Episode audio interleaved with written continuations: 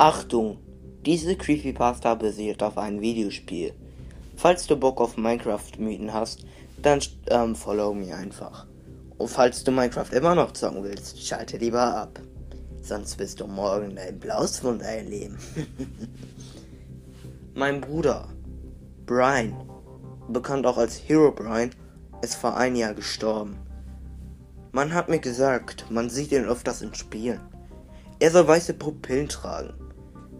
Weil ich der Macher von Minecraft bin, also ihr kennt mich ja, ich bin der Macher von Minecraft, ich bin Notch, weiß ich ganz genau, dass mein Bruder tot ist und er kann gar nicht Minecraft spielen.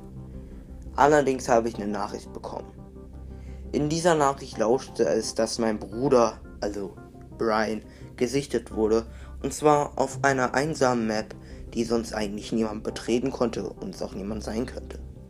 Da man diesen Skin allerdings nicht kaufen konnte, konnte man sich auch gar nicht erklären, wer das war. Ich versuchte es herauszufinden.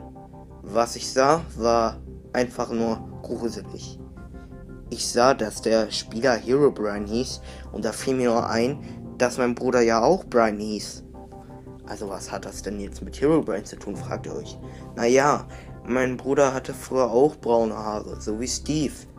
Und vielleicht könnte das ja auch eine Anspielung auf ihn sein. Man weiß es nicht.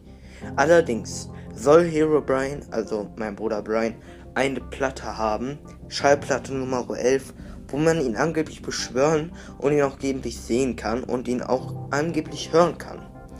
Dieser Mann, der den Hintergrund hechtzt, das war seine letzte Aufnahme, bevor er eiskalt gestorben ist.